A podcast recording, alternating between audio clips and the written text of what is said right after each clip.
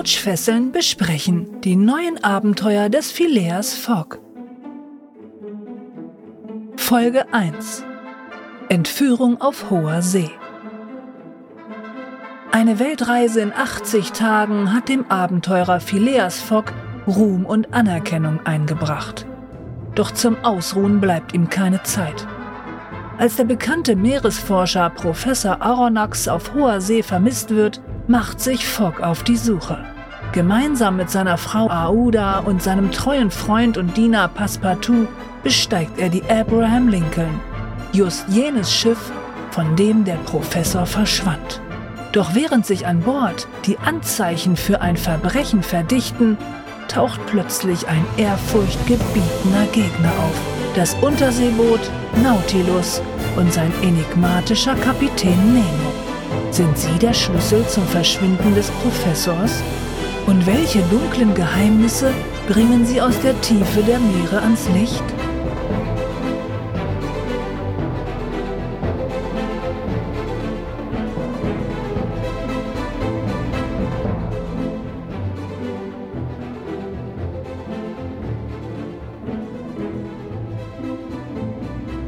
Ja, dann sage ich einfach mal willkommen, liebes Publikum, bei der ersten Folge der Couchfesseln im neuen Jahr. Wir reden heute über unsere neue große Serie, die wir bearbeiten, und zwar die neuen Abenteuer des Phileas Fogg. Da fangen wir heute mit der ersten Folge an und ich begrüße hier mit mir den Stefan. Hallo Dirk. Und den Moritz. Ahoi, hoi.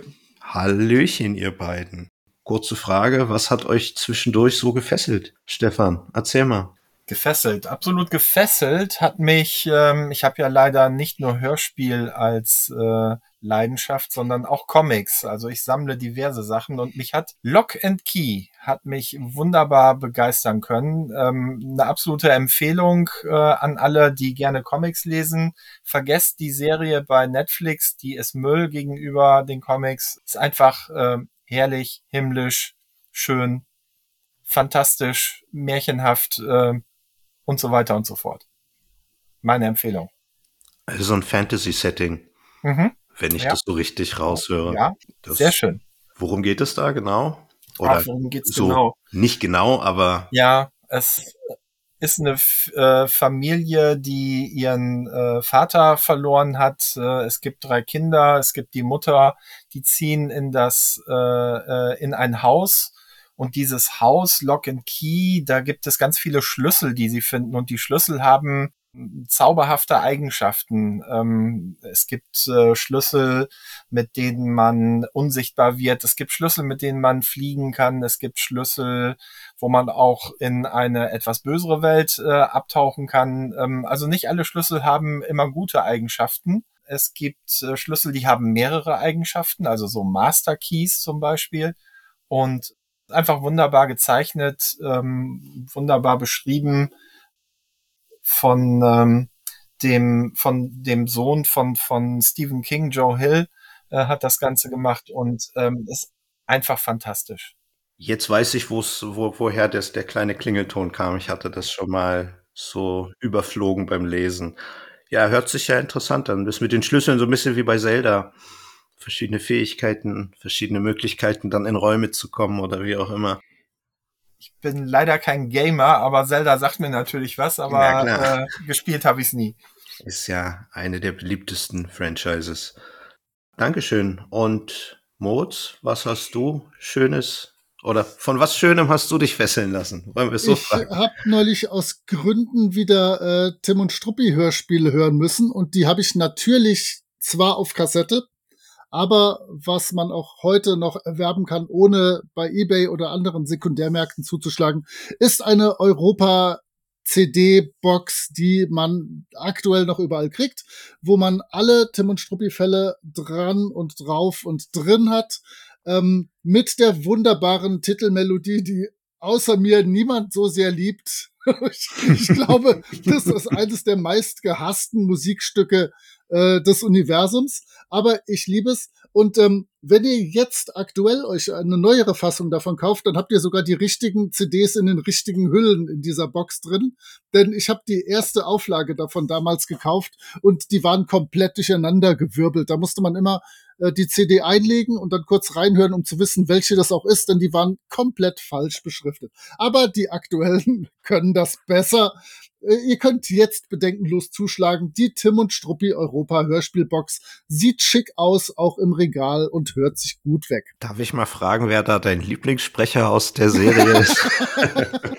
das äh, werde ich euch nicht verraten.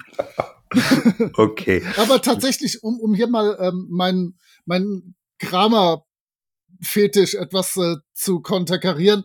Ich liebe Bianca Castafiore. Es ist ein Traum. Deswegen ist auch die Folge Die Juwelen der Sängerin meine Lieblingshörspielfolge.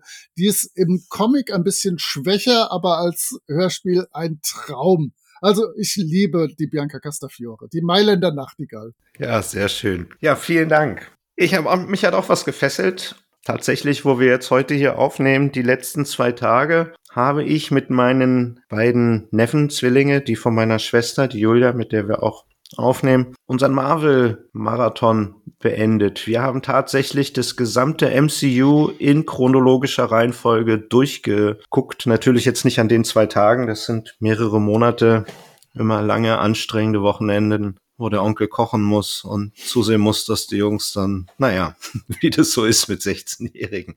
Nein, war sehr schön. Wir sind jetzt auf dem aktuellsten Stand und freuen uns auf, ich glaube, Mittwoch, wenn die neue Loki-Folge rauskommt. Witzig, das habe ich äh, Mitte des Jahres auch gemacht und weil Podcasts ja ein ewiges äh, Medium sind, Mitte des Jahres 2023 äh, und ähm, gerade aktuell habe ich äh, den dritten Guardians Blu-ray-Schnuppel, die Dub noch hier liegen und muss den noch gucken und freue mich schon sehr auf das kleine Eichhörnchen und seine Freundin. Äh, es wird ein Traum. Äh, habt ihr äh, habt ihr die ganz die ganz aktuellen auch schon am Start gehabt oder? Äh? Wir sind jetzt komplett. Okay. Also alles alles mit. Äh, Respekt. wie gesagt, dritte Folge Loki sind wir jetzt und ich muss sagen, die ist grandios. Tom Hiddleston ist ja mein Favorit im MCU tatsächlich, auch kein Held ist, aber Loki ist einfach mega cool. Die Serie bringt unheimlich viele lustige und schöne Momente mit, selbst jetzt nach der dritten Folge schon. Und vor allen Dingen finde ich die Idee ganz toll, dass Loki in sich selber verliebt ist. Also das ist schon, was soll man da sagen, es passt auch so gut zu ihm. Also ich glaube, wir drei ticken irgendwie gleich, weil ich kann mich anschließen, wir haben es auch im letzten Jahr abgeschlossen. Wir haben auch mit, der, mit dem ersten Film angefangen und äh, sind dann aktuell aufgehört, ja. Ja, es kommen jetzt noch die X-Men da werden wir auch noch mal alle durchgucken, weil ja Deadpool dann auch mit der TVA, oh, jetzt habe ich gespoilert. Das haben wir alle schon zusammengefasst. Also da sind wir komplett. Ja, na, X-Men fehlt noch. Das ist so, ja, dafür haben wir aber jetzt mit Star Wars auch noch angeschlossen. Aber gut, ich will nicht zu sehr angeben. Ja, bei Star Wars ist man ja schnell fertig nach drei Filmen. Ja, du hast ja recht. Ich werde dazu natürlich auch immer noch ein bisschen was in die Shownotes tun. Ich Idiot verspreche das immer und hab, mach mir damit immer so viel, viel Spaß. mega viel Arbeit. Mal gucken. Dann würde ich einfach sagen, springen wir in den eigentlichen Grund unseres Treffens und reden ein wenig über das Hörspiel. Also springen wir doch ganz unverblümt in die Folgenbesprechung unserer ersten Podcast-Folge. Wie gesagt, wir reden über Jules Verne, die neuen Abenteuer des Phileas Fogg, Folge 1, Entführung auf hoher See. Das verspricht ja schon eine Menge Spannung, wenn man sich alleine das Cover schon mal anguckt. Fangen wir einfach damit an. Die Cover sind grandios. Es gibt ja nicht nur eine Folge, sondern zu dem Zeitpunkt, wo wir jetzt über dieses Hörspiel reden, ist, glaube ich, gerade Folge 38 erschienen. Die Was? Serie ist also sehr 38? erfolgreich. 38? Wir machen hier einen Podcast, wo wir 38 Hörspiele besprechen wollen. Seid ihr des Wahnsinns? Wer weiß, äh, ob das überhaupt jemand hört. Und dann sind wir nach vier Folgen. Sind. Naja, ich habe okay. die Folge 1 hier. Ich bin schon gespannt, wie es weitergeht. Erzähl weiter. Nein, die Cover, wir waren gerade bei den Covern, sind einfach grandios. Äh, die sind, also wenn irgendwas gleichbleibend gut äh, geblieben ist in dieser Serie, dann sind es auf jeden Fall die Cover. Ich bin äh, total begeistert. Äh, immer wieder, wenn wir, wenn ich mir die, äh, die anschaue, ähm, ja, wollen wir es beschreiben? Man sieht die Nautilus im Hintergrund, äh, man sieht also ein U-Boot, dass es die Nautilus ist, können wir natürlich noch nicht auf Anhieb sehen, aber äh, man sieht ein U-Boot, man sieht einen großen Kraken, der wohl mit diesem U-Boot am Kämpfen ist. Man sieht auch einen kleinen, äh, einen Hai. Das Ganze ist also unter Wasser und also ich finde das sehr, sehr gelungen, dieses Cover. Ja, was mir hier an dem Cover auffällt, unter dem Schriftzug, so seitlich begleitend von dem, äh, von dem Titel Die neuen Abenteuer des Phileas Fox sind so Tentakelarme. Äh, es gibt ja wohl noch andere Folgen. Sind da auch Tentakelarme? Das ist jetzt das, was mir spontan hierzu einfällt. Dann äh, unterhalte ich doch mal kurz mit dem, mit dem Moritz, dann will ich mal eben schauen. Also ich, ich weiß zumindest, dass bei den ersten fünf, die ich mir schon angehört habe, äh, jeweils die Tentakelarme zu sehen sind. Ich, aber okay. ich finde auch insgesamt die Cover sehr aufgeräumt. Ich mag die, die Anordnung der Elemente. Das passt alles. Das ist alles schön Jules Vernig, schön, ja, so, so viktorianische Zeit, das passt. Das macht Spaß. Auch eine schöne, ein schöner Farbstich. Also eine schöne ja. Farbgebung hat es hier, so, so, so bläulich, hell gehalten. Und das verrät natürlich das Cover ein bisschen viel, ne? dass wir da ein, ein interessantes äh, Unterwasserfahrzeug und ein großes meeresbewohnendes Tier haben. Und das heißt Entführung auf hoher See da können Leute, die sich in ihrer Science-Fiction-Literatur des, äh, des 19. Jahrhunderts auskennen, schon Schlüsse ziehen, wie es weitergehen könnte. Du meinst, dass dieses U-Boot von dem Kraken entführt werden wird und wir dann eine Unterseerettung. Äh Un ungefähr so. Okay. Und dann äh, fliegen die auf einen anderen Planeten, genau. Sowas kommt das doch bestimmt. Das ist eine andere Serie. Das ist eine andere Geschichte. Das gibt es tatsächlich, ja. Aber ich habe gerade mal geschaut, alle 38 Folgen haben diese Krakenarme. Okay. Wäre ja cool gewesen, wenn es immer zu jeder Folge passend dann ein anderes äh, Geschnörkel gegeben hätte. Für aber das, für das Monster of the Week kriegt dann sein eigenes richtig. Geschnörkel. Nein, also das ist schon mal sehr, sehr stimmungsvoll. Gefällt mir sehr gut. Steht denn hier? Nein, ich glaube, es gibt doch keine Infos, wer das. Das recherchiere ich mal, wer die denn gemalt hat. Vielleicht kann man darüber oh. dann auch. Äh, oder Auf die Idee bin ich gar nicht gekommen, du Streber. Artwork, Booklet, Logoentwurf und Design. Marc Freier. Von hier aus schön groß, coole Cover. Aber wahrscheinlich hat er nicht die Illustration gemacht, sondern nur.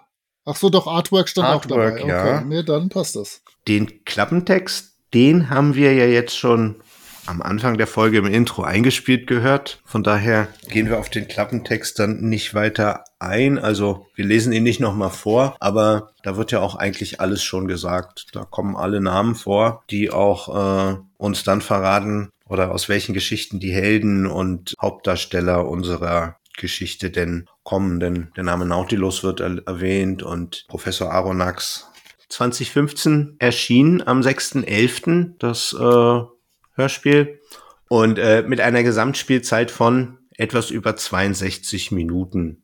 Buch ist von Markus Topf, Hörspielskript Markus Topf und Dominik Ahrens, Regie von Patrick Holtheuer, Musik von Alexander Schieber und Michael Donner und das Sounddesign von Markus Winter.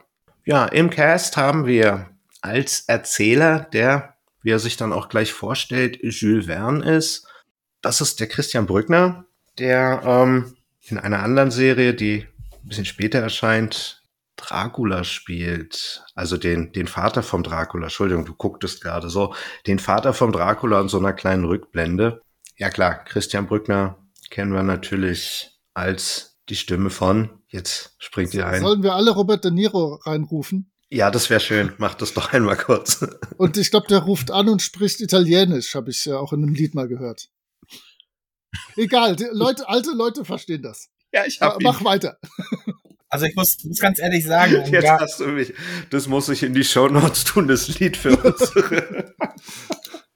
okay, ich, ich, ich muss ja eh den ganzen Käse schneiden. Als im Jahr 2015 bekannt wurde, dass es so eine Jules Verne-Serie, Hörspielserie geben wird, habe ich mir echt ein Loch im, im Bauch gefreut. Und als ich dann noch gehört habe, Christian Brückner ist der Erzähler, weil zu dem Zeitpunkt hat Brückner eigentlich relativ wenig kommerzielle Sachen gemacht, also so, so ähm, äh, in, in diesem Bereich gesprochen. Und ähm, das war für mich so, so eine kleine Sensation. Und dann spricht er auch noch den Jules Verne. Ja, das war schon, das ist das, schon was. Das macht er echt schön. Ja, ich, ich nehme ihm das wirklich ab, ne? Phileas Fogg wird gesprochen von Sascha Dräger, Auda Fogg von Anina Braunmüller. Wir haben Passepartout, der wird von Marius Claren gesprochen. Captain Nemo von Klaus-Dieter Klepsch und Professor Aronnax von Michael Pan. Dann, weiß ich nicht, wollen wir einfach reinspringen und uns mit diesem wundervollen Hörspiel beschäftigen? Auf jeden Fall. Und Gerne. ich habe diesmal auch mir mal ein bisschen die Szenen rausgeschrieben, weil ihr das immer so tapfer macht, damit ich dann nicht ganz so äh, schäbig wirke. Ich starte einfach mal mit, der, mit meiner Szene null. Aber darf Denn, ich dir mal was dazu sagen? Weil ja, du ja so wenig dazu machst, habe ich angefangen, wen mehr Stichworte zu schreiben. also gut. wir nähern uns da dann auch in der Arbeitsweise ein bisschen aneinander an, Sehr aber gut. so ist es ja.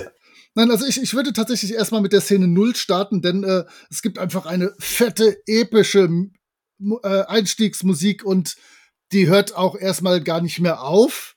Und ich hatte danach spontan Lust, Ben Hur zu gucken, weil die irgendwie sowas von diesen Sandalenfilmen der 50er, 70er Jahre hatte.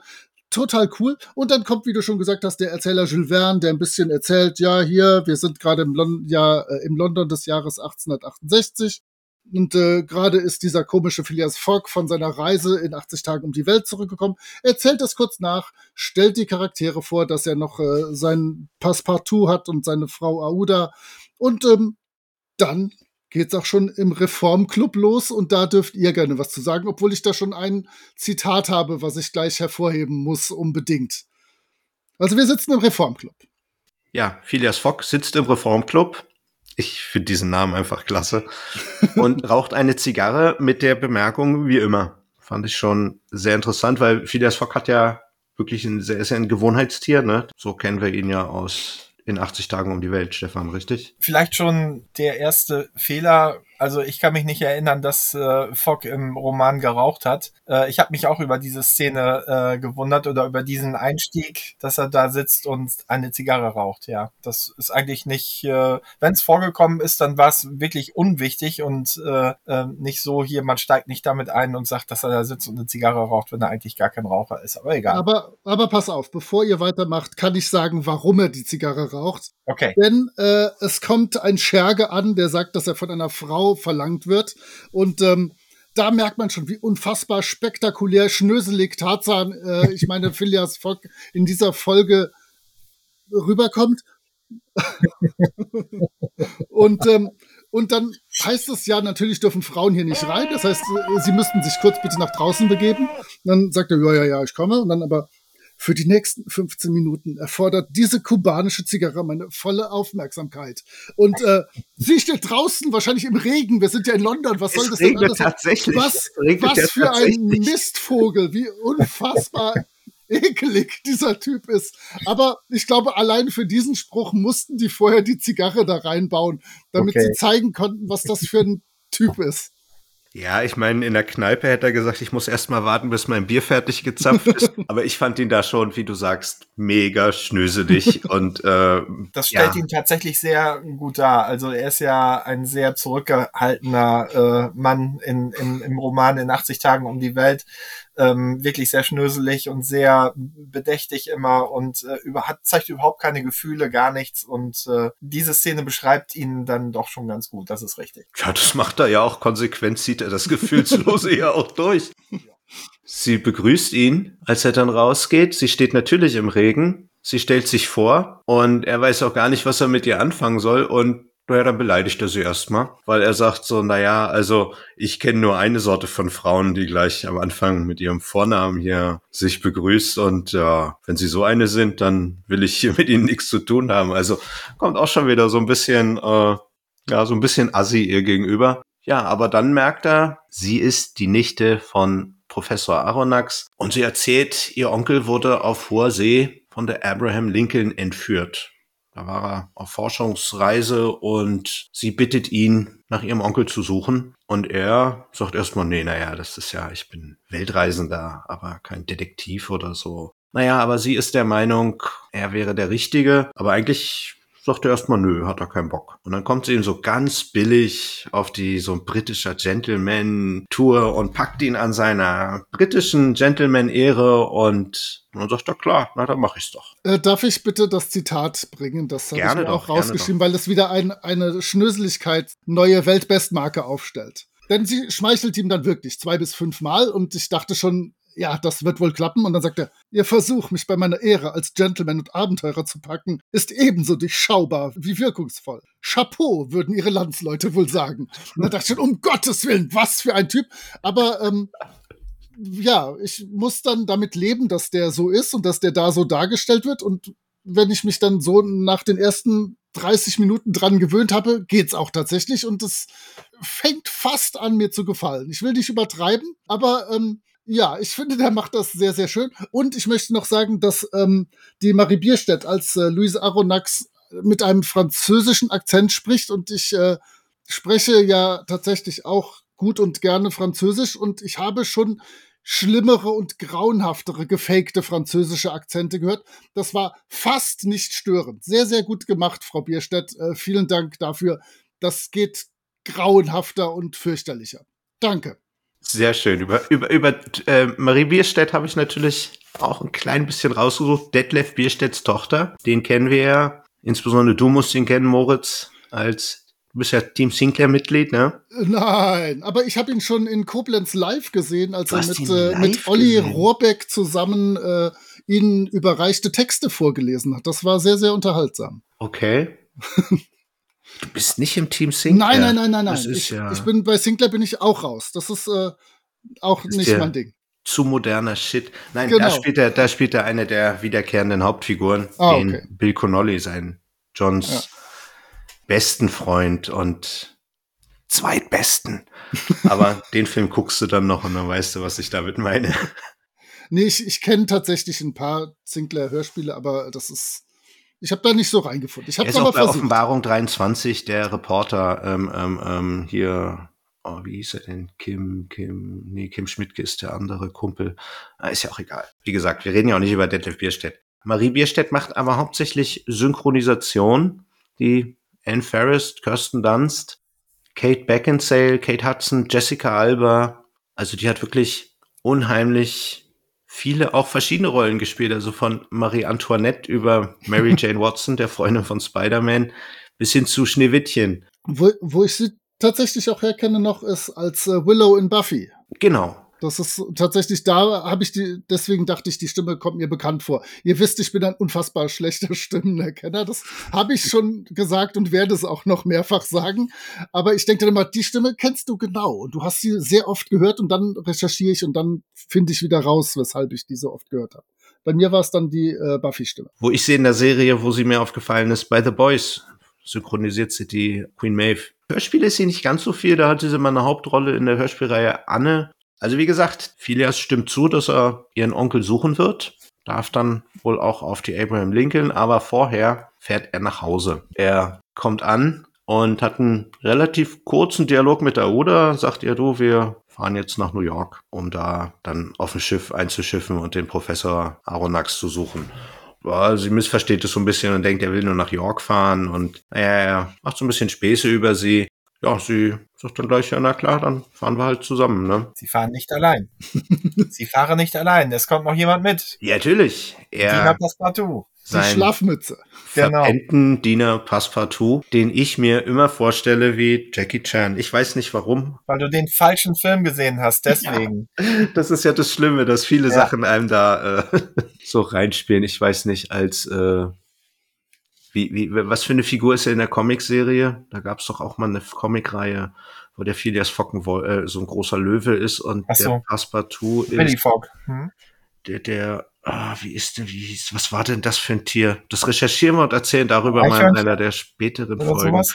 Ja, aber das passt ja hier nicht. Deswegen lieber Jackie Chan als ein, als ein Tiercharakter, der hier im Hörspiel mit rumrennt hat eine sehr witzige, eingängige Stimme. Ne? Guck dir die 56er Verfilmung an mit David Niven und äh, Cantinflas, heißt der, der den Passepartout gespielt hat. Das werde ich machen. Das ganz Interessante ist, er fragt seinen Chef nicht mal, wohin es geht. Der sagt ihm nur, du, hier, pack die Taschen, wir fahren los. Und er sagt, jo, klar. Und zack, auf geht's. Und warte, Tarzan sagt nämlich mit epischem Bass, brechen wir auf zu einem neuen Abenteuer und dann kommt eine unfassbar lange chorale ja. Zwischenmusik, die einfach nicht mehr aufhört und dann in einem Crescendo endet, damit wir endlich mit diesem neuen Abenteuer nach einer wirklich kurzen Einleitung eigentlich starten können. Gefällt mir bisher alles gut. Ich kannte die Serie ja nicht, aber ähm, bisher läuft's. Läuft.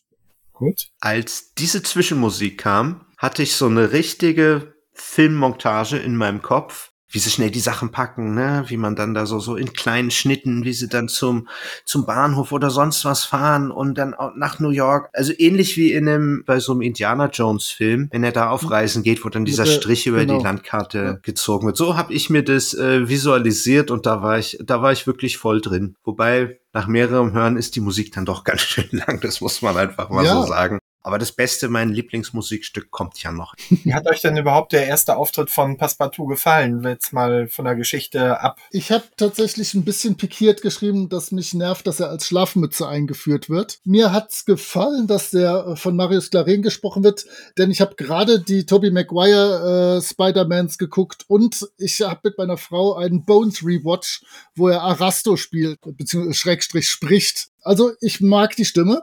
Ja. Auch wenn die eigentlich ein bisschen, die ist eigentlich ein bisschen irritierend, finde ich. Ich weiß auch nicht warum. Aber ähm, ich, ich habe mich dran gewöhnt, ich mag die. Und äh, ich finde die Einführung echt schlimm. Und ich finde, dass der auch im Laufe des, des Hörspiels nicht viel gewinnt, der arme Passepartout. Ich hoffe, da, dass in den nächsten 37 und mehr Folgen der noch ein bisschen besser wegkommt. Der soll auch ein paar gute Momente kriegen. Äh, schließe ich mich dir an. Und in der nächsten Szene ist er gleich noch mal so richtig deppert. Aber äh, da kommen wir ja dann zu, wenn sie auf der Abraham Lincoln sind. Ich finde find ihn relativ albern gesprochen. Das ja. hat mich so ein bisschen gestört, muss ich sagen. Ich, ich fürchte, der soll einfach der Comic Relief sein. Ja. Wobei eigentlich diese ganze Serie ja eher humorig ist, sodass man den gar nicht bräuchte. Man könnte den auch ganz normal teilhaben lassen am alltäglichen Leben. Aber das Gute an dieser langen Musik ist, wir haben uns diese elendlange Fahrt nach Amerika erspart und sind jetzt sogar schon auf der Abraham Lincoln. Hier kurz mal eingehakt. Die Abraham Lincoln ist ein Flugzeugträger der US Navy. Ich habe das gegoogelt. Nein, aber die gibt's in dem Roman tatsächlich. Ist es auch die Abraham Lincoln? Im Roman ist es die Abraham Lincoln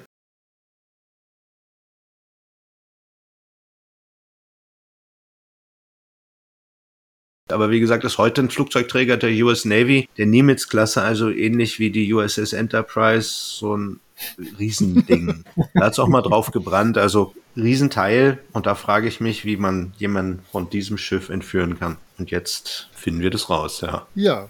Dann in der dritten Szene, wo sie auf der Abraham Lincoln sind, habe ich erstmal notiert, dass mir echt gefallen hat, wie die Musik weiterläuft, während Jules Verne in die Szene einführt, also der Sprecher.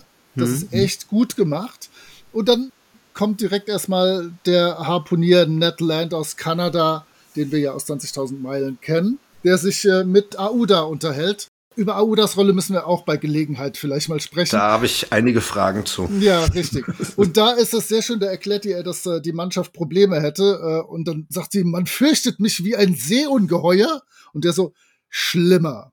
Ein Ungeheuer dürften die Männer ja harpunieren. Und dann haben wir Passepartout als kompletten Lachsack. Wenn man da einmal reinhört, der lacht so albern. Okay, Tarzan lacht auch dazu, aber ähm, ich, und da habe ich schon geschrieben, ich habe Angst. Ich weiß nicht, wie es mit Passepartout weitergehen wird, aber ich hoffe, es wird besser. Dann im weiteren Verlauf dieser Szene hat Passepartout tierischen Schiss, weil er den Seegang für das Ungeheuer hält und äh, macht so, ah, ähm, ja fürchterlich. Ich fürchte, das soll dazu dienen, dass äh, Fox so noch cooler und britischer wirken kann. Und dann kommen die stärksten TKKG-Vibes ever. Kannst du bitte einmal kurz den Tarzanschrei einspielen für mich? Moment, ich hätte es sowieso getan. Denn es dunkelt langsam und äh, Tarzan schickt Karl und Gabi unter Deck denn äh, es wird ja gleich dunkel und das ist zu gefährlich für Mädchen und Nerds, da dürft ihr nicht mitmachen. Alter Schwede, das ist ganz krass gewesen.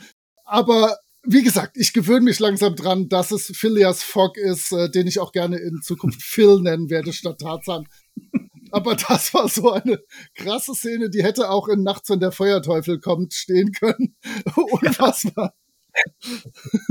Was allerdings ein bisschen gegen Tarzan spricht, ist, weil es gibt ja wohl keinen sichereren Ort als in Tarzans Nähe. Ja, das stimmt. Also warum er sie nicht einfach mitgenommen hatte, weil dann hätte er nämlich in der nächsten Szene einfach auch viel mehr glänzen können, weil er noch mehr Publikum gehabt hätte.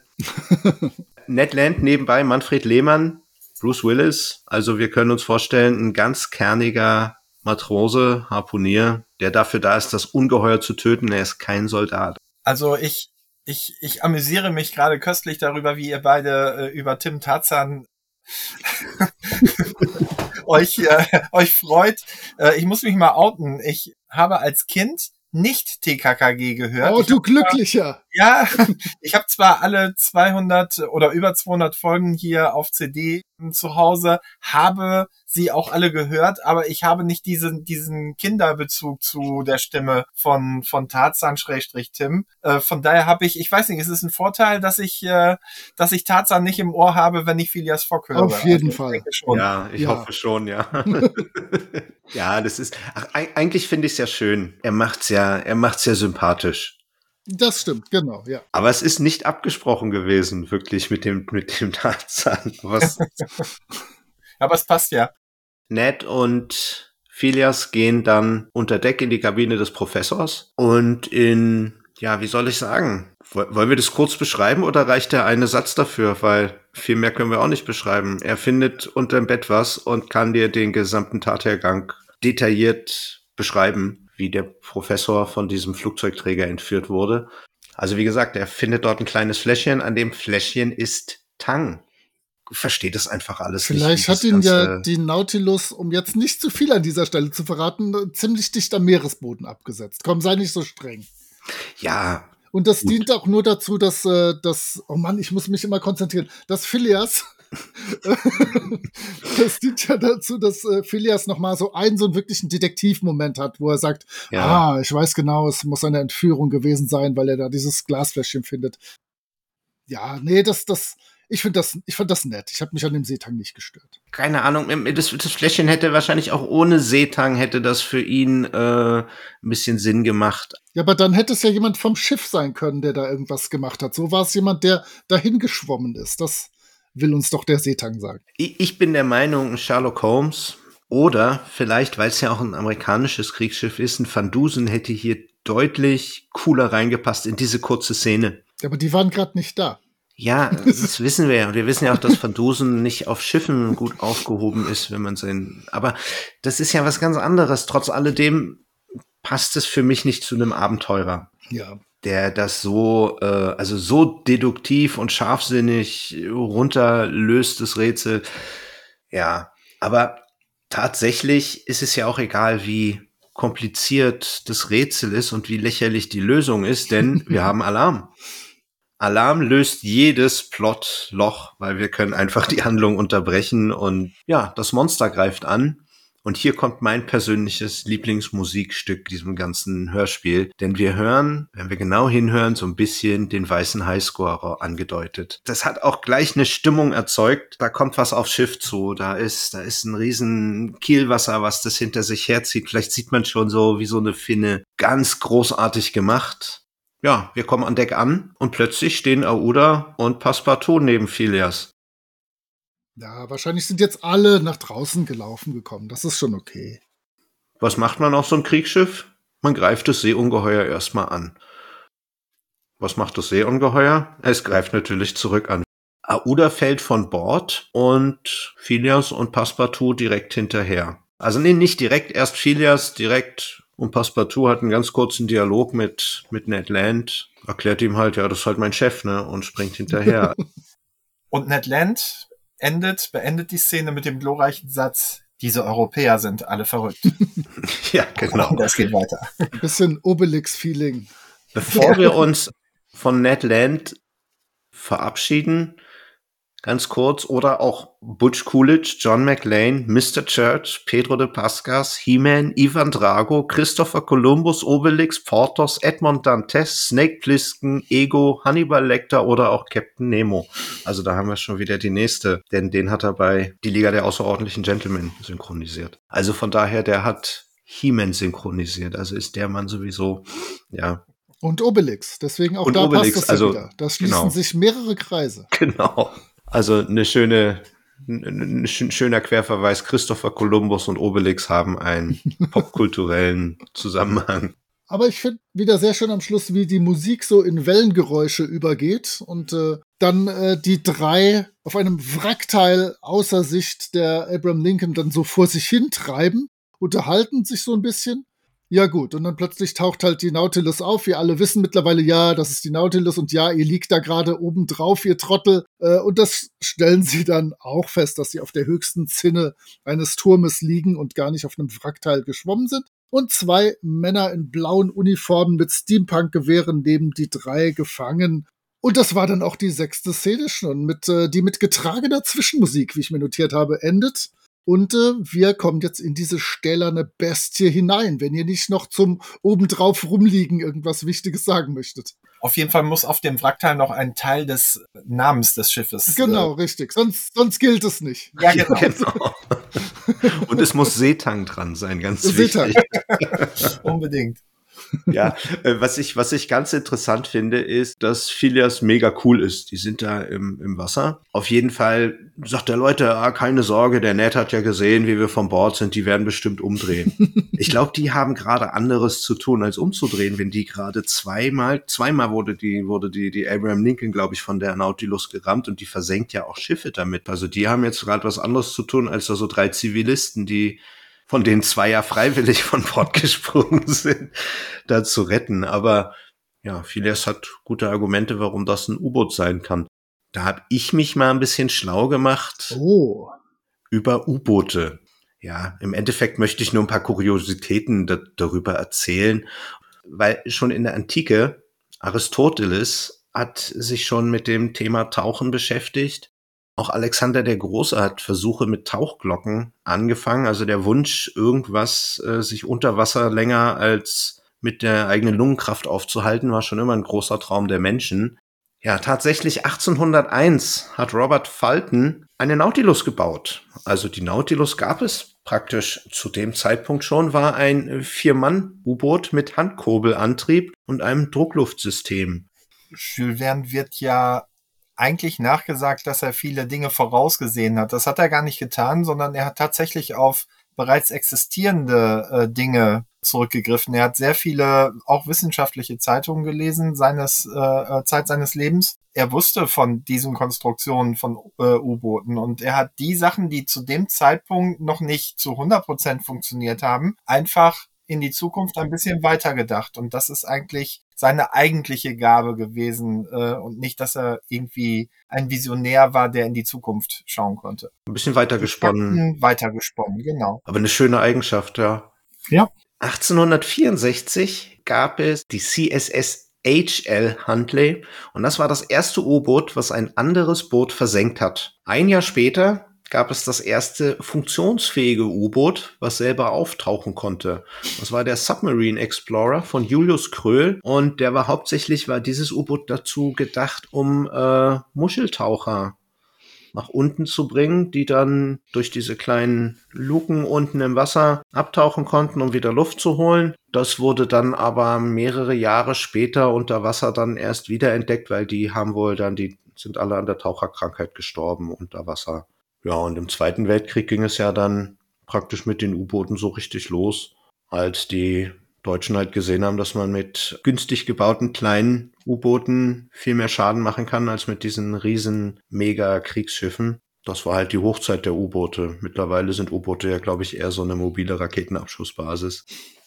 Weiter im Text, bitte. Die, ja, die nächste Szene. Wir sind jetzt in der stählernen Bestie, denn es ist wahrscheinlich noch nicht bei allen angekommen, dass das äh, ein U-Boot ist. Äh, also es ist immer noch eine stählerne Bestie. Und jetzt habe ich äh, zwei verschiedene James Bond-Vibes. Und zwar zum ersten werden sie in einen Duschraum mit frischer Kleidung gebracht. Da habe ich ganz heftige Dr. No-Vibes, wo sie dann äh, in dieses äh, Dekontaminationsding sie kommen und auch frisch mit Klamotten und so ausgerüstet werden. Aber da war der Bond mit seinem Mädel nur zu zweit. Richtig, richtig. Da war, aber hier spielt ja der Passepartout auch zu dem Zeitpunkt keine große Rolle und ist eher unsichtbar. Und dann werden sie zu Tisch bei Nemo gebracht und das wird äh, geistreich geplänkelt und äh, das hat was von Bond, der irgendwann mal zu Blofeld gebracht wird und dann beide sind unfassbar kultiviert und betun sich fürchterlich, wie großartig das ist, alles ist und was sie für tolle Hechte sind und äh, einfach wie kultiviert sie sind Dann wird äh, Delfinleber und Meeresschildkröte gereicht bei Tisch, um einfach zu zeigen, dass der Nemo und sein, seine Crew von Dingen aus dem Meer leben und eigentlich mit dem Land nicht mehr viel zu tun haben. Und jetzt kommt der Klassiker, schmeckt interessant äh, kommt als Kommentar und das hat meine Oma auch immer gesagt, äh, wenn ihr was nicht geschmeckt hat, aber sie das irgendwie positiv wertschätzen wollte. Also dass die Delfinleber und die Meeresschildkröte schmecken interessant. Wir lernen in dieser unfassbar langen Szene noch, dass auch Aronnax die Gastfreundschaft, ihr hört die Airquotes äh, von Nemo genießt, wobei er es tatsächlich äh, genießt. Und wir wissen am Ende dieser Szene, dass niemand wieder die Nautilus lebend verlässt. Und dann kommt eine Gladiatoren-ähnliche Musik, die, wo ich dachte, wow. Niemand, der dieses Schiff betreten hat, wird dieses Schiff verlassen. Es sei denn mit den Füßen voran. Klassisch. Jetzt hängen die den also, wenn sie ihn durch die Luke nach oben rausgeben, an den Füßen nach oben und zerren den so hoch. Das ist äh, Kapitän Nemo, den ich aber auch eigentlich super gesprochen finde. Mhm. Also Klaus-Dieter Klebsch, ja. Wobei, wobei, ich bin natürlich immer noch großer Fan von den Europa-Hörspiel, dem 20.000 Meilen unter dem ja. Meer da ist. Äh, Hallo, Horst Frank kann man nicht ersetzen. Hallo. er beschreibt sich selber als Entdecker, Erfinder und Philanthrop. Tony Stark. und bei Philanthrop müssen wir dazu sagen, es ist kein Briefmarkensammler. Das ist der Menschenfreund Philanthrop. Ich habe das extra noch mal gegoogelt. Das wissen alle, die das hier hören, keine Angst. Ja, definitiv. Also es, es war jetzt eine Wiederholung für mich. Gut. Denn ich habe tatsächlich bis heute mir das immer überhört, das Wort. Aber es ist ja, ja, ist halt ein, halt ein netter Mensch. Er ist ein Abenteurer und sammelt Briefmarken. Ja, genau. Schon klar. Vielleicht an dieser Stelle noch der, der, der Hinweis, dass wir da sehr dicht am Roman sind. Ähm, also Nemos Auftritt ist tatsächlich so und man isst auch tatsächlich diese diese Meeresfrüchte. Und die Reaktion ist auch immer gleich von, von Passepartout. und, äh, äh, oder nicht, aber Passepartout ja, ist jedes Mal gleich. Ja, wobei im Roman übernimmt Ned Land dann die, die äh, Rolle von Passepartout. Also bis auf, dass eben die drei Personen ausgetauscht wurden, ähm, sind wir da relativ dicht am Roman. Nemo ist ja Riesenfan von Professor Aronnax und nachdem er ihn entführt hat, hat Aronnax festgestellt, hier unten in dem Schiff kann er ja alles erforschen, was ihm so mega wichtig ist und ist deswegen jetzt auch ein Fan von Nemo. Ja, so eine schöne Symbiose, die sie haben. Der eine gibt dem anderen die Möglichkeit, das zu erforschen und dafür kann er sich daran erquicken, wie er das da erforscht. Also die beiden sind ein Herz und eine Seele. Das sollte in dem Gespräch selbst Passepartout mitbekommen haben.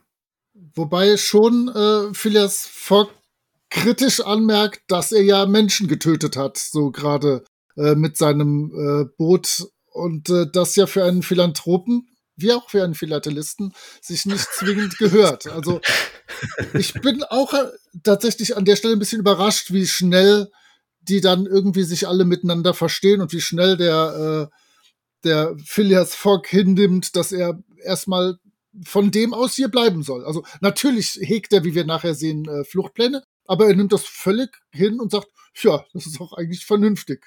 Also das passt schon. Das wundert mich sehr. Der müsste viel wütender sein. Er will halt sein Geheimnis nicht und das kann ich verstehen. Wobei hier, denke ich mal, ist es nicht ganz so klar zu dem Zeitpunkt. Ich weiß ja nicht, wie es weitergeht warum der Kapitän so seine Ansichten hat. Das wird ja im Buch sehr, das erklärt er ja wirklich. Und er hat ja da viel dran hängen, warum er die Menschheit so sieht, wie er sie sieht. Erklärt er allerdings nicht in dem Roman 20.000 Meilen unter den Meeren, sondern erst in dem späteren Folgeroman Die geheimnisvolle Insel. Da wird eigentlich der Hintergrund von Kapitän Nemo erst wirklich aufgeklärt. Aber wie gesagt, der Mann hat ja wirkliche Beweggründe hinter seinem äh, hinter seinem Handeln. Und dann sind wir schon wieder in unserer Zelle. Aouda und Phileas. Das ist schwierig, ich muss mich auch jedes Mal ja, konzentrieren. Tim hätte ich sofort rausgeschossen, aber Phileas muss, ich musste gerade echt überlegen und in meinen Notizen steht nur P und dann war. Ah. Ich mache mir für die nächsten Aufnahmen so einen großen Zettel, den ich mir äh, hinhänge. Also Phileas zeigt tatsächlich ein wenig Verständnis für Nemo in dem Gespräch mit Aouda vorm Schlafengehen. Aber er ist auch zuversichtlich, dass sie da irgendwie wieder rauskommen. Sagt aber auch, ohne den Professor werden sie da wahrscheinlich keine große Chance haben. Aber sagt, naja, ich kann den auch verstehen. Der hat doch hier alles, was er will und der kann doch seine Forschung machen. Alles super. Und dann gehen sie auch schon schlafen. Es gehen ja nicht alle schlafen. Denn der Passepartout, der findet das unter Meeresspiegel völlig blöd und denkt sich, ich gehe mir noch mal schön einen hintern Rüschen nageln. Ne? Der sucht jetzt erstmal einen Schlummertrunk. Wie Schlummertrunk, so ja. Wir wissen, wir wissen doch beide, wo das dann endet. Ist euch übrigens aufgefallen, dass im der Hund von Baskerville äh, Folge nicht einmal Alkohol konsumiert wurde, die wir letztens besprochen haben? Das war ja sonst in den Homes hast ja auch immer andauernd einen Schnaps und hier und da. Nee, im, im Dartmoor ist das alles zu trist, um da Ja, da gab's Tee. zu trinken. genau. Da, gab's da brauchst Tee. du was Wärmendes. Nur so nebenbei. Naja. Er stöbert dann so ein bisschen rum, sagt auch noch, es gibt keine Tür, die mich hier irgendwie aufhält und landet im Salon der Nautilus. Plündert erstmal das Schnapsregal und trifft da den Professor, der ihn erstmal gar nicht bemerkt, weil er am Fenster steht und das äh, Meer beobachtet. Ich weiß nicht, wie viel er jetzt mittlerweile dann schon während des Gesprächs getrunken hat, aber ja, er ist auch relativ übermütig und plaudert erstmal so seinen spontanen Fluchtplan aus. Und hier kommt dann der Jabba the Hutt Moment. Denn anscheinend irgendwo dann im Regal oder oben auf der Galerie war der Kapitän Nemo und hat das Gespräch halt komplett mitgehört und verdonnert Passepartout halt zur Haftstrafe. Das war's dann. Er wehrt sich da vehement, aber glaube, der Professor, also im Endeffekt lässt er ihn ja auch auflaufen. Wir haben sozusagen den ersten mehr oder weniger Konflikt jetzt, weil so richtig cool findet der Phileas das nicht. Oh ja. Das wird in der nächsten Szene tatsächlich eskaliert, das Ganze. Es ist zwar jetzt, wie, wie, wie wir von Jules Verne erfahren, geplant, in der Straße von Gibraltar das Verhalten von Katzenhaien zu studieren, was ja eine durchaus ein edles Ansinnen ist, möchte ich sagen. Friedliche Zwecke, ja. Ja, aber Phileas Fogg findet das irgendwie nicht so gut, dass äh, sein Passepartout festgesetzt wird. Und ähm, jetzt kommt so eine Action-Szene. Der greift Nemo an, bedroht ihn mit seinem eigenen Dolch. Aber der erste Offizier hat ihn dann selber wiederum im Visier und sorgt für einen Mexican Standoff. Und Fogg gibt nach, denn was anderes kann man ja in einem Mexican Standoff gar nicht machen. Und an dieser Stelle fand ich insgesamt die atmosphärischen Geräusche und die Hintergrundgeräusche Weltklasse. Die waren echt gut abgemischt, nicht zu laut, nicht zu leise, absolut passend. Und wie immer, wenn man eine Situation nicht vernünftig lösen kann, muss man irgendwas Neues eintreten lassen. Und es geht wieder BAM! Das Schiff wird geran gerammt und äh, jetzt beginnt deine Bromance. Jetzt hatte ich erst dieses Feeling, als äh, Phileas Fogg dann Nemo aufhilft und ihn hochhebt und jetzt der erste Schritt zur Versöhnung getan ist, obwohl sie sich gerade noch so unerbittlich gegenüberstanden. Und jetzt stehen sie sich Gesicht in Gesicht und stellen fest, so scheiße, wir haben einen gemeinsamen Feind, das ist es ja auch, ne? Genau. Aber ich muss auch mal sagen, das ist jetzt für mich kein Tarzan-Moment, weil das würde Tarzan nee. niemals machen. Der würde, der würde suffisant drohen und sagen, wissen Sie, wenn Sie sich von einem 14-Jährigen gern die Zähne rausschlagen lassen wollen und das im Krankenhaus erzählen wollen, dann geben Sie sich die Blöße. Aber ich muss dazu sagen, was für ein beschissener Impuls. Was für ein dummer Plan. Also ja, seit wann, das, das hat noch nie geklappt, außer es machen die Bösen. Gut, ich will jetzt den Nemo nicht als Bösen darstellen, aber er ist halt eher neutral. Ist ja eher so ein chaotisch neutraler, weil rechtschaffend gut ist der ja nicht. Nein. Nein. ja, also auf jeden Fall ein wirklich hilfloser Plan. Aber naja, egal. Dann kommt auch der Professor dazu und lässt sich diesen Angreifer beschreiben und kommt zu dem Schluss, es ist ein Riesenkeimar.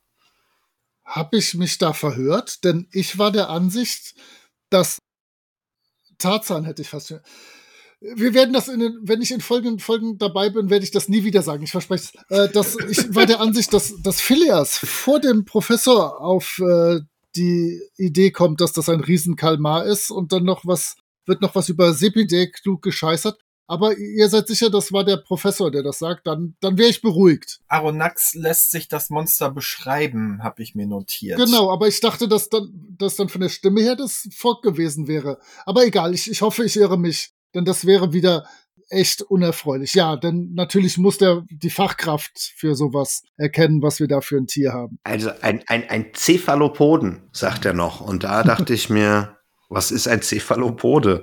Na, habt ihr eine Ahnung? Ja, Krakenartige natürlich. Kopffüßler. Kopffüßler, ja.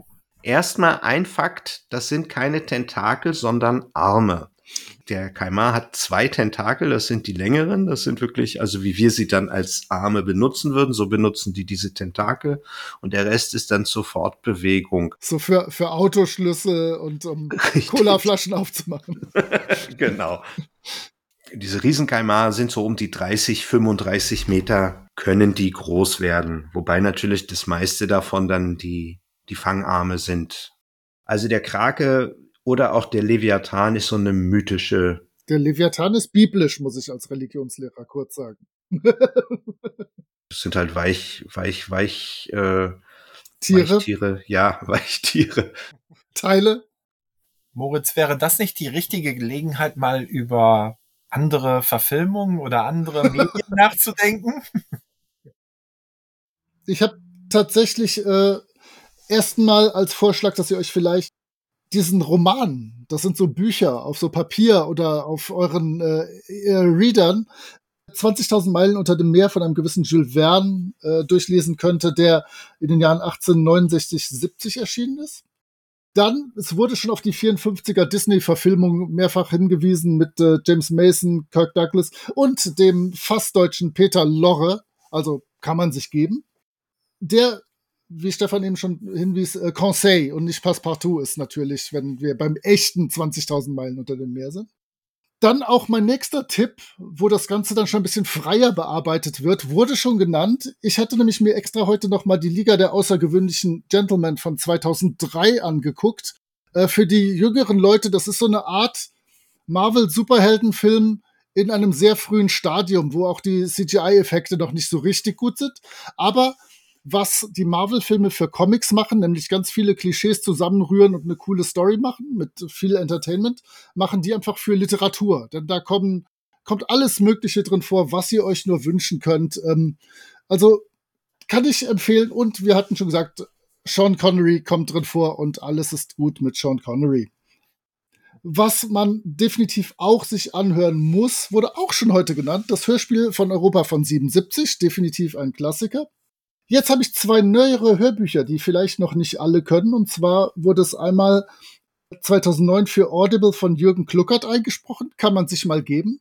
Und in einer moderneren, sprachlich moderneren äh, Fassung, also einer Neuübersetzung 2012, nochmal von David Nathan. Auch dem kann man immer gut zuhören. Und auch die Übersetzung ist ein bisschen fresher und nicht mehr so 19. Jahrhundert mäßig.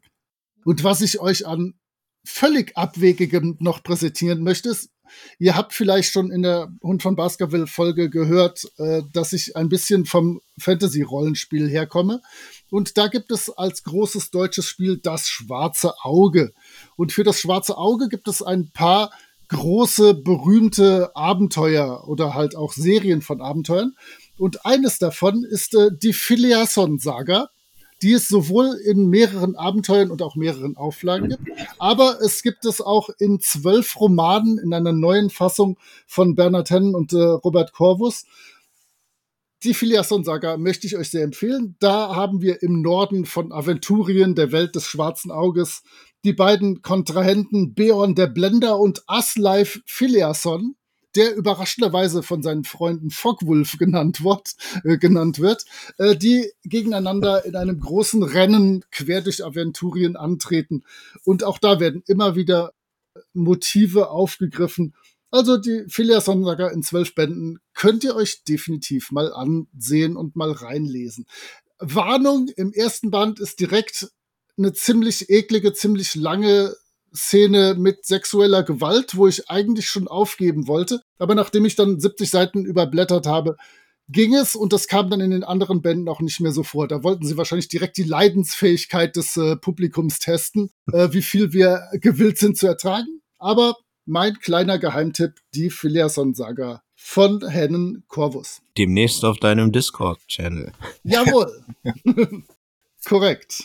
Und es gibt mindestens 21 Comics von oh, ja. 1000 Meilen unter den Meeren. Hast, hast du einen Griff bereit? Ich, habe mehr, ich hätte mehrere Griffe bereit. Du müsstest halt rumwandern. Ja, weit muss ich nicht. Gibt es denn einen, den du empfehlen könntest? Weil Comics sind auch mein Ding, aber in dem Bereich habe ich noch keine gelesen. Ja, es ist immer so eine, so eine Sache. Im, Im Original ist der Roman ja in zwei Bänden erschienen und der ist sehr umfangreich und äh, so ein Comic mit äh, zwischen 30 und äh, vielleicht knapp 100 Seiten muss dann doch an der einen oder anderen Stelle kürzen. Ja, es gibt die illustrierten Klassiker aus Amerika. Es gibt äh, die spanische Version, die heißen, äh, der Verlag heißt Bruguera. Das sind so klassische Geschichten, die alle auf 30 Seiten erschienen sind, aber auch sich recht dicht am Original halten. Also die sind äh, bei Bastei äh, ähm, erschienen als, äh, wie hießen die, Bastei Weltbestseller. Mhm. Jede, jeder Comic hat seinen eigenen Charme und es ist letztens sind erst zwei verschiedene, also im letzten Jahr sind zwei verschiedene 20.000 Meilen Comics nochmal neu erschienen.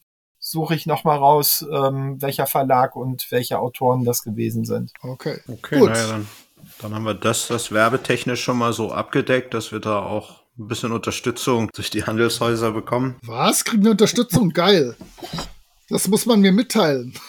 Jetzt da an Verkäufen reingeht, das muss ja dann eindeutig auf das uns. Das geht dann uns. Ja, das ist ja dann Direkt. Also, richtig. So ein bisschen Provision muss da jetzt drin sein. Wenn wir gerade schon bei, bei den Sachen dabei sind, dann würde ich gerne noch zwei weitere Hörspiele empfehlen. Also auch ich ähm, liebe die Europa-Version mit der inklusive der Fortsetzung von äh, mit der geheimnisvollen Insel. Ich liebe aber auch die Version von PEG. Ähm, ich meine, Peter Volken hätte da Regie geführt. Äh, ähnliches Erscheinungsjahr, also auch so um Mitte der 70er, Mitte, Ende der 70er. Ähm, auch äh, da gibt es eine, eine Fortsetzung, äh, die geheimnisvolle Insel. Und dann vielleicht auch noch äh, als Fakt dazu gesagt, das äh, Hörspiel 20.000 Meilen unter dem Meer ähm, äh, produziert vom Hörverlag und vom, äh, ich glaube, WDR, nee, MDR war's, das erste Hörspiel in Dolby Digital auf Deutsch. Aus dem Jahr, ja, gucke ich gleich mal nach. Nee, sag's jetzt. 2003. Walter Adler hat, ähm, hat äh, Regie geführt und äh, Gottfried John spricht den Aronax und Ernst Jacobi den Nemo. Auch schön. Jupp. Ja, die Hörverlag Literaturhörspiele sind oft sehr, sehr gut. Drei Stunden, 178 Minuten noch dazu. Es gibt eine DVD-Version, drei, äh, also äh, digital ähm, äh, in Dolby Digital mit 108, äh, knapp 180 Minuten und es gibt die als Doppel-CD und die geht tatsächlich nur 141 Minuten. Das heißt, die DVD ist 40 Minuten länger. Das nur so. Darf ich beim Wassereinbruch wieder loslegen? Denn jetzt kommt meine Lieblingsszene, unabhängig davon, äh, dass es eine mit viel Action ist. Ja, bitte. Pass auf, denn jetzt äh, dringt Wasser in die Nautilus ein und äh, Nemo befiehlt aufzutauchen, was äh, von tragischer Musik mit Bläserunterstützung untermalt wird und uns in die nächste Szene schwemmt. Denn jetzt sind sie aufgetaucht.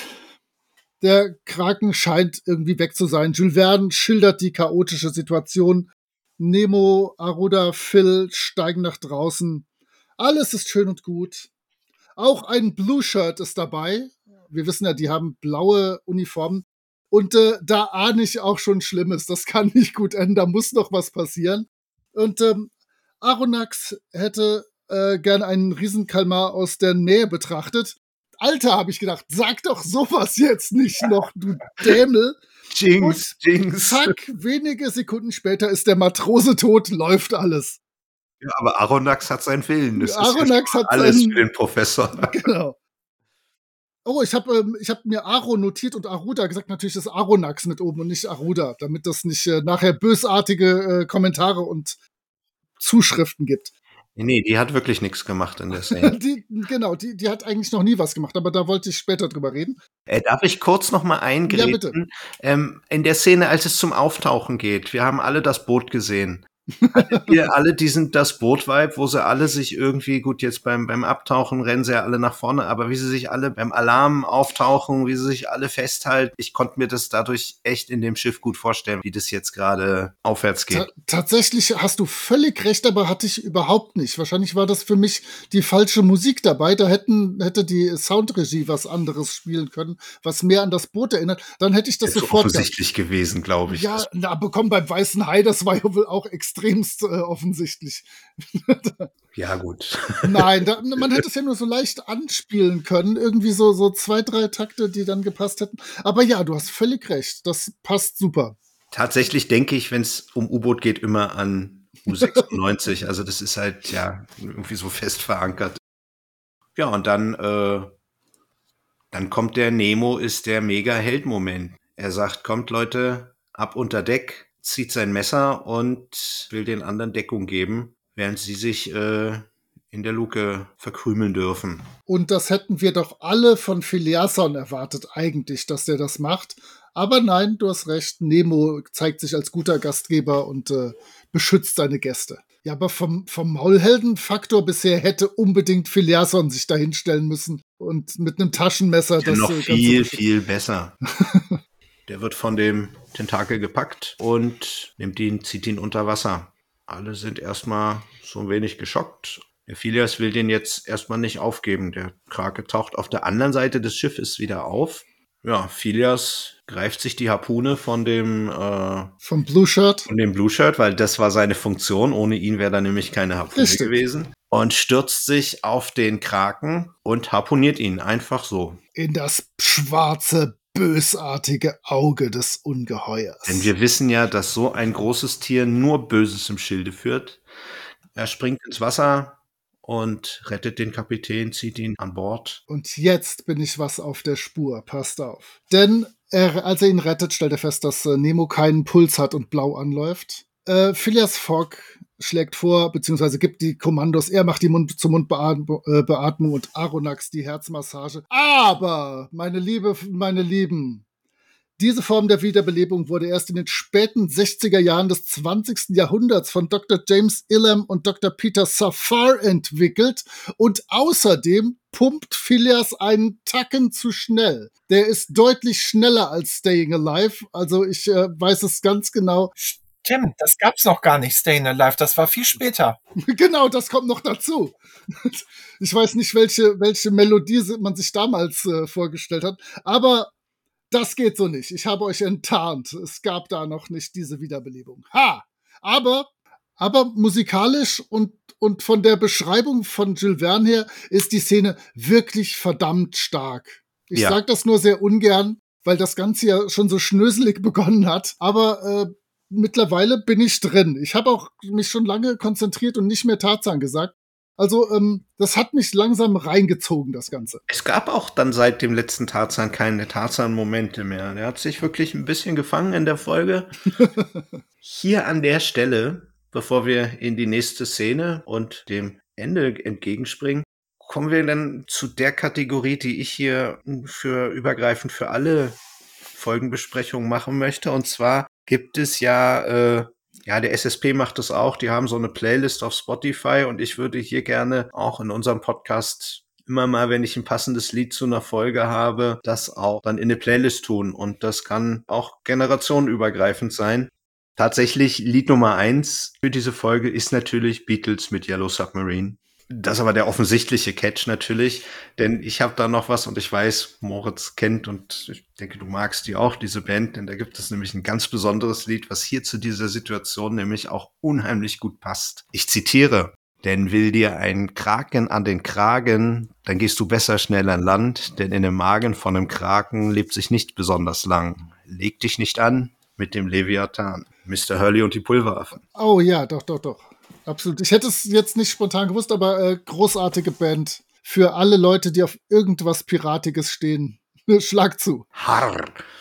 Ich denke mal, das ist auch der dramatischste und größte Moment in dem Hörspiel, wenn wir den so mit dem Finger drauf zeigen müssen. Wir sind auch ganz dicht am Roman, nur äh, Phileas Fogg, die Rolle ähm, wird dann von äh, Ned Land gespielt. Und da finde ich in dem Fall natürlich die Charakterentwicklung, die sich daraus entwickelt, ergibt oder diese, diese konsequente Charakterführung äh, noch viel stärker. Denn Ned Land ist ja ein ganz großer Nemo-Hasser in dem, in dem Buch und will da ja unbedingt weg, aber trotz alledem rettet er ihm das Leben, weil er halt menschlich ist. Das hat mir als Kind in dem Europa-Hörspiel auch immer, äh, war immer so der Moment, den ich immer so am schönsten fand. Aber hier ist es natürlich so das Besiegeln der Mega-Bromance, denn jetzt ist alles anders nachdem er ihn da aus dem Wasser gefischt hat, übergibt Nemo den den goldenen Schlüssel zur Nautilus und sagt, Leute, fünf Tage später nach dem Angriff jetzt, die Schäden sind hier einigermaßen beseitigt, wir können weiterfahren und wenn ihr Bock habt, lasse ich euch bei der nächsten Gelegenheit natürlich an Land raus.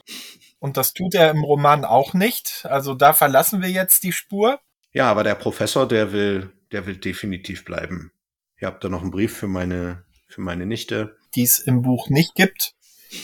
Aber das finde ich schon ganz schön, dass er wenigstens mal Bescheid sagt, wo er ist. Also das ist so. Das zeigt aber auch den Professor, den ich ja nebenbei, der spielt auch bei Offenbarung 23, der spielt auch ganz oft so diese, diese verwirrten, kauzigen Typen. Und der passt da genau rein. Also wäre eigentlich ein super Professor Bienlein an der Stelle. Ne? Würde genauso dahin passen. Ne? Ja, er geht da voll in seinem, in seinem Ding auf und er möchte da halt bleiben. Und wir haben so ein bisschen so diesen Abschiedsvibe. Monster of the Week ist, ist erledigt und die gehen jetzt ihrer Wege und der Professor bleibt da. Wir lösen das auf und es gibt die nächste, das nächste Abenteuer. Das nächste. Denn plötzlich ruft Flash Gordon den Kapitän auf die Brücke. Also Lutz Mackenzie. Ja, und sie haben was entdeckt. Komm, du darfst es sagen. Los, tu's. Eine Unterwasserstadt auf dem Meeresgrund. Bikini Bottom. Nein. Was im Moment kaputt gemacht. cut, cut. Das wollte, das wollte ich auch ganz bewusst. Nein. Wir sind vor Atlantis. Jetzt stelle ich mir die klare Frage, wo ist das Grab von Myxin? Wo ist der schwarze Tod? Aber dazu in einem anderen Podcast. Ja, sie haben Atlantis gefunden und dann geht der Abspann los. Also es ist so ein richtiges, oh, wir sind vor Atlantis und Schnitt. Finde ich aber gut. Christian Brückner meldet sich dann nochmal als Jules Verne und sagt, ja, ich muss leider mich verabschieden, aber lädt gleichzeitig ein zur nächsten Folge und ähm, ja, wir sind gespannt, wie es dann weitergeht. Ich finde übrigens, dass diese Folge gegenüber den, den anderen Folgen eigentlich ein Zweiteiler ist. Das wissen wir ja noch nicht. Also ich. Also um da noch mal, also um das zu sagen, ich höre ja die Hörspiele aus diesen ganzen Serien, die wir jetzt besprechen, hm? alle das erste Mal. Ich habe aus jeder Serie die erste Folge gehört, teilweise jetzt auch mehrfach, um mich auch vorzubereiten.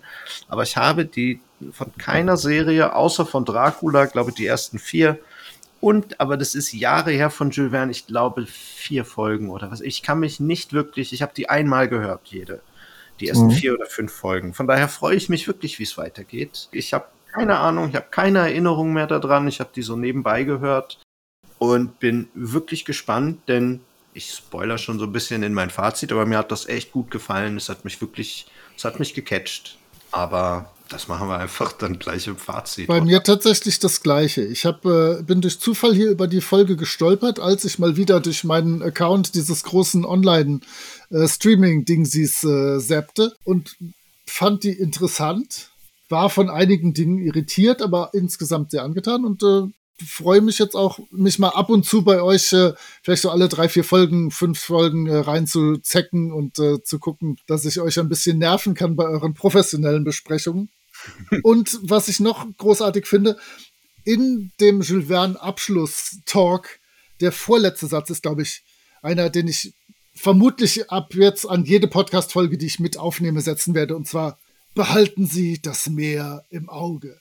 Und ähm, das finde ich großartig. Ich werde das jetzt immer, egal ob der Podcast über, äh, über Tim und Struppi oder, oder äh, irgendwelche Rollenspielabenteuer ist, ich werde jetzt immer am Schluss sagen, behalten Sie das Meer im Auge. Das wäre auch ein schöner Abschlusssatz beim Weißen Hai Podcast. Ich leihe ihn dir auch gleich nochmal zum Schluss aus, wenn du möchtest. Ich bin da echt in Geberlaune. Nein, das ist jetzt deiner, den hast du. Den möchte ich dann aber auch regelmäßig hören. Wenn ich da bin, werde ich das mehr im Auge behalten für euch.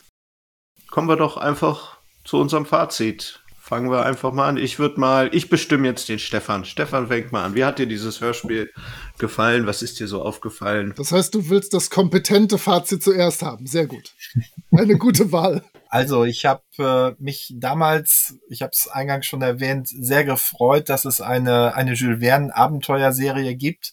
Und ich sehe die Serie auch so ein bisschen, vor allen Dingen, wenn man sich die Titel der ersten Folgen anguckt oder auch die Cover anguckt oder auch sieht, wer da so mitspricht, sehe das so als eine Abenteuerreise durch die Romane von Jules Verne.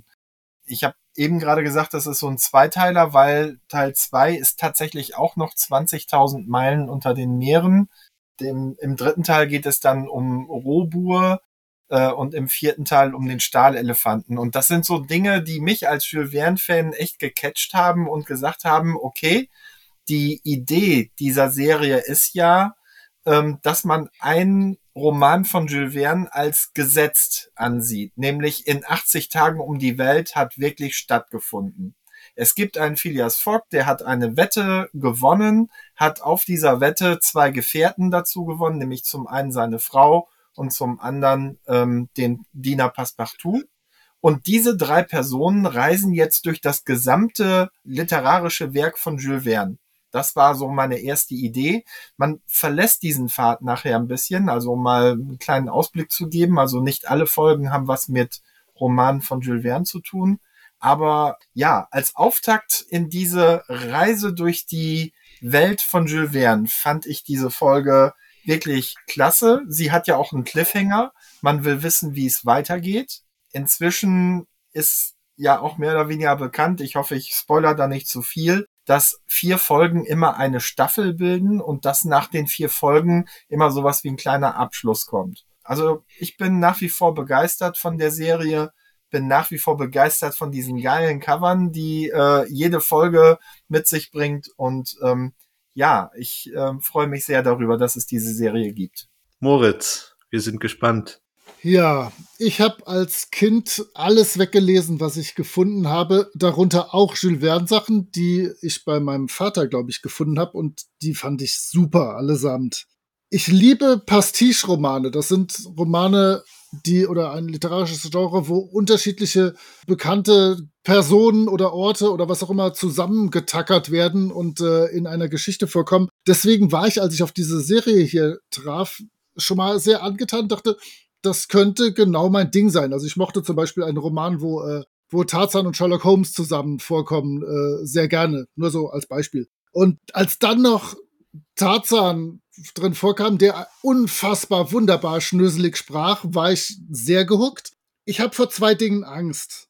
Ich fürchte, dass Aouda entweder die dusselige Kuh oder die Damsel in Distress ist und hoffe, dass das noch verbessert wird, aber habe sehr die Befürchtung, dass Aouda mehr oder weniger hinten rüber kippen wird und fast gar nicht mehr stattfinden wird. Ich bin gespannt. Und ich fürchte, dass Passepartout so der Dödel bleiben wird, der für den Kicherer zwischendurch gut sein soll. Das würde mir auch nicht gefallen. Ansonsten ist dieses Ding saugut produziert. Mir hat die Musik gut gefallen, auch wenn sie an manchen Stellen ein bisschen zu lang war.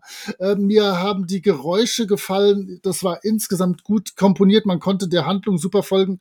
Also von mir alle sieben Daumen hoch und äh, ich bin gespannt, was in Atlantis passiert. Und äh, bin froh, dass ich nur minimal gespoilert wurde gerade. Ich war tatsächlich nach, dies, nach dem Hören dieser Folge, nach dem ersten Hören, kurz davor, die zweite zu hören, aber dachte, ich will das erst nach dieser Aufnahme tun und freue mich jetzt schon sehr drauf. Ich werde das gleich heimlich tun, wenn meine Zeit es gestattet. ja, da, da decken sich unsere Fazit ist super. Fazits ist äh, passt als Wort, okay. Also unsere Fazits decken sich da ja dann doch fast eins zu eins. Ich bin, was die Sounduntermalung, die Musik angeht, absolut äh, begeistert. Die eine Stelle war ein bisschen lang, haben wir auch schon drüber geredet. Super Sprecher, auch die kleinen Rollen sind von guten Sprechern besetzt. Ja, die dramatische Umsetzung, ich meine, klar, das ist schon eine sehr geradlinige Geschichte ja, mich hat es gecatcht und ich habe echt Bock auf die weiteren Folgen. Ich teile aber auch so ein bisschen deine Sorgen, dass Aouda da immer so das Dummchen ist, die im Endeffekt nur dazu da ist, dass man sie irgendwie aus der, aus der Gefahrenzone bringt oder die irgendwann mal so ein bisschen so einen kurzen moralischen Auftritt hat. Also da wünschte ich mir, dass da auch ein bisschen mehr kommt noch. Ja, und Passepartout sollte heldenhaftiger sein. Also in 80 Tagen um die Welt ist der richtig mutig. Und jetzt ist er so eine Comedy-Figur. Also das, das wünschte ich mir, dass er da ein bisschen eine Charakterentwicklung hat. Aber gibt ja genug Platz für eine Charakterentwicklung. Ja, und denen, die sich äh, von dem Tarzan Gerede von uns da, äh, wir, wir meinen das ja nicht böse. Ganz im Gegenteil. Also eigentlich ist es wirklich eine Hommage an unseren Tarzan weil er es wirklich gut umsetzt. Es ist, leider hat der Sascha Dräger halt eine Stimme, die man da wirklich auch so mit verbindet, ähnlich wie halt Oliver Rohrbeck und Justus Jonas. Es sind halt die Paraderollen von denen. Umso schöner, wenn man die Paraderolle auch mit in eine andere Rolle mit reinnehmen kann und der damit auch wie wir auch am Ende gesehen haben, so ein bisschen Glanz mit verleihen kann. Ich hätte noch eine Info zum Schluss äh, zu diesem äh, Hörspiel. Nur diese erste eine Folge gibt es auch in einer englischen Variante unter dem Titel Kidnapping on the High Seas und gibt's bei Audible. Ich, ich verlinke alle möglichen jo. Hör, Guck und äh, sonstige Tipps. Also sind wir alle drei ganz zufrieden mit dem, worüber wir reden durften und freuen uns alle, dass es weitergeht. Du bist natürlich, Moritz, du bist natürlich als ähm, ähm, ähm als Wingman. Nee, wie soll ich sagen? Bist du natürlich dazu verpflichtet und das nicht nur aus Interesse, dich bis zu den Folgen dann auch immer aktuell zu halten, aber ich denke, das sollte Natürlich, ja. das tue ich. Ich höre ja auch dann natürlich brav eure Folgen, das ist ja klar. Ich höre ja alle Podcasts, wo ich nicht selber dabei bin, also alles gut. Ach so, das auch noch. Und nein, ich meine nur die Hörspiele. Du musst ja, dass, du, dass wir dir die Handlung nicht immer erzählen müssen. Nein, das, ich werde das beides tun, auf jeden Fall. Also ich finde, der Moritz sollte oft dabei sein. ja, der Moritz ist ein kompetenter und lustiger, aber Absolut. spätestens, wenn wir, wenn wir immer voll besetzen, ist für Moritz jede dritte Folge dabei. Wunderbar. Ich, äh, ihr habt Moritz ja auch nicht, ne? Moritz hat es also auch noch nicht gehört. Nein. Dann sind gespannt. wir ja, dann habe ich ja diesmal, ich würde jetzt natürlich gerne ein, zwei Worte mir irgendwie ausdenken, wie es weitergeht oder was ich mir wünschen würde, wie es weitergeht. Wie kann man das jetzt weiterspinnen? Bei Dracula gab es zum Glück einen schönen Schnitt und wir haben eine schöne, äh, wir hatten so ein paar Hinweise. Der einzige Hinweis, den wir haben, ist, wir haben Atlantis. Und es gibt mir eine große Hoffnung, derer Umsetzung in Hörspielen so super schwierig ist und ich hoffe, dass sie es machen oder andersrum, ich hoffe, dass wenn sie es machen, dass es gut ist oder dass wenn es scheiße geworden ist, sie es rausgeschnitten haben und das sind Unterwasserszenen. Das dürfte vielleicht sogar eins der Highlights sein aus dieser Folge. Wenn ich auf das Cover gucke, haben wir ein Element, was jetzt ja nicht zentral ist, aber ein kleines Element haben wir ja noch nicht gehabt und es ist ein Hai. Ganz ehrlich, wir hatten die Hai-Musik, wir haben Hai auf dem Cover und wir haben einen Tauchgang. Und was fehlt in einem dramatischen Tauchgang? Eine Hai-Attacke. Möchte ich mal praktisch prophezeien, dass es einen Tauchgang mit Hai-Attacke geben wird? Aber, aber ich bin optimistisch, dass dann, sobald sie sich Atlantis nähern, dort in irgendeiner Form eine Kuppel darüber liegt, sodass sie dort innen drin wieder normal atmen und das sprechen super. können. Äh, das ist klassisch in Atlantis so. Ich bin da sehr optimistisch. Ich erwarte auch, dass wenn es auf den Tauchgang geht, dass ein Tarzan-Moment kommt. Und zwar, Aouda, du kannst nicht mitkommen, das ist für Frauen zu gefährlich in dem, in, und es ist ein Tauchanzug für Männer. Irgendwie sowas wird da kommen. Aber es kann Pass ja nicht damit. Bring meine sieben Harpunen mit. Ja, und es ist natürlich während der Hai-Attacke wird es wieder Momente, es wird wieder ein Nemo-Fock-Moment geben, wo die beiden wieder bonden. Vielleicht rettet Nemo jetzt Fock das Leben, so als Revanche das ist eigentlich das, was ich mir in der Folge erwarte. Handlungsmäßig ist natürlich schwierig, wenn es jetzt wirklich so weit weggeht. Keine Ahnung, ob wir jetzt das Ende von 20.000 Meilen unter dem Meer erleben und wir auf der Insel von Nemo landen. Das weiß ich nicht. Ich denke aber, sie werden wahrscheinlich eher Atlantis weiter untersuchen. Keine Ahnung, was sie da suchen, was sie da denken zu finden. Also, wo der Konflikt herkommt, entweder mit denen, mit dem, was sie da finden, die andere Möglichkeit bleibt ja dann eigentlich nur noch von innerhalb irgendwie. Dass ja, da, da leben doch die Atlanter hundertprozentig noch und äh, die werden auch nicht wollen, dass man sich ihren Schatz einfach so mitnimmt. Also ich, ich könnte euch da eine vernünftige Folge schreiben. Keine Angst. Du meinst der ewige Streit zwischen Namor und Aquaman um die Herrschaft des Meeres? Und dann dürfen wir auch nicht Merman vergessen, der da auch noch sein Wörtchen mitzureden hat als Herrscher der Meere. Ja, also das bleibt auf jeden Fall spannend. Ich denke mal, ja, ich denke, ich denke nicht, dass wir irgendwas mit irgendwelchen über, überlebenden Völkern da. Doch, da sind, doch, doch, doch, da werden Atlanter sein. Ich, ich, okay. ich schwör's dir. Dann gehe ich da mal mit auf deinen Plot-Dings. Äh, wir werden also, und dann wird die Gruppe, wir werden dann so eine, so eine Abenteurergruppe haben aus Fock und seiner Entourage außer genau. Aouda die vielleicht dann ihren großen Moment kriegt und die gesamte Crew der, der, der Nautilus retten muss, weil, keine Ahnung, weil, warum. ich weiß es nicht. Es ist. Nee, nee, nee, nee. Die, die, die darf mit. Es kommen auch drei, äh, drei Blue Shirts mit, die zwischendurch sterben. Die werden natürlich direkt zu Beginn gefangen genommen und äh, müssen aus diesem Gefängnis entkommen, treffen dann den König oder die Königin der Atlanta. Das wäre mal schön, wenn das mal kein Mann wäre und äh, bequatschen den irgendwie, weil der will die dann nämlich da nicht rauslassen. Dann soll der Nemo mal sehen, was er davon hat. Genau. Also ich, ich bin gespannt. Das wäre ein humoristischer, eine, eine humoristische Perle für Passepartout. Sehen Sie, Captain, Richtig. so ist das, wenn man nicht raus ja. darf. Ja. Sperren Sie, ja. bringen Sie ihn weg, sperren Sie ihn ein. Und du meinst also, dass das dann praktisch der Eingang für die Reise zum Mittelpunkt der, der Welt wäre? Das wäre auch schön, aber ich habe ja gehört, dass es vier Folgen gibt. Das heißt, äh, das, das wird, das, der Mittelpunkt der Welt wird nochmal ein eigenes Vierer-Ding sie sein, bestimmt. Ja, also, das wäre ähm, schön. Ah, ich freue mich drauf. Lass uns aufhören. Ich will Definitiv, ich will das jetzt hören. Ja. In dem Sinne, vielen Dank fürs Zuhören. Ich danke vielen euch Dank auch. Hat Spaß gemacht. Stefan und Moritz für diese super Teilnahme. Wir haben tolle Themen gefunden. Ja, und auch ein super Hörspiel besprochen. Freuen wir uns auf die nächste Folge. Auf jeden Fall. Und ich würde sagen, an der Stelle lassen wir Moritz das Abschluss, äh, Abschlusswort. Äh, warte, äh, meine Lieben.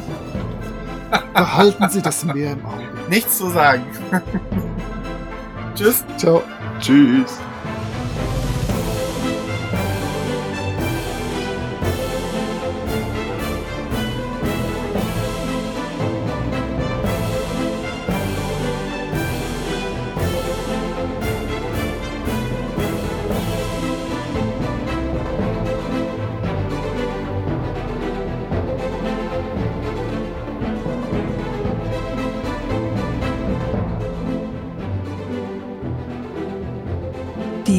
Couchfesseln ist ein Hobbyprojekt und steht in keinem Zusammenhang mit dem Label Maritim. Ihr findet uns auf Facebook, Instagram und auf unserem Discord-Server Die Couchfesseln könnt ihr uns persönlich treffen. Wir bedanken uns bei Craft für das tolle Folgencover. Die Couchfesseln sind Franzi, Julia, Moritz, Stefan und Dirk. Intro, Einsprecher und Abspann gesprochen von Petra.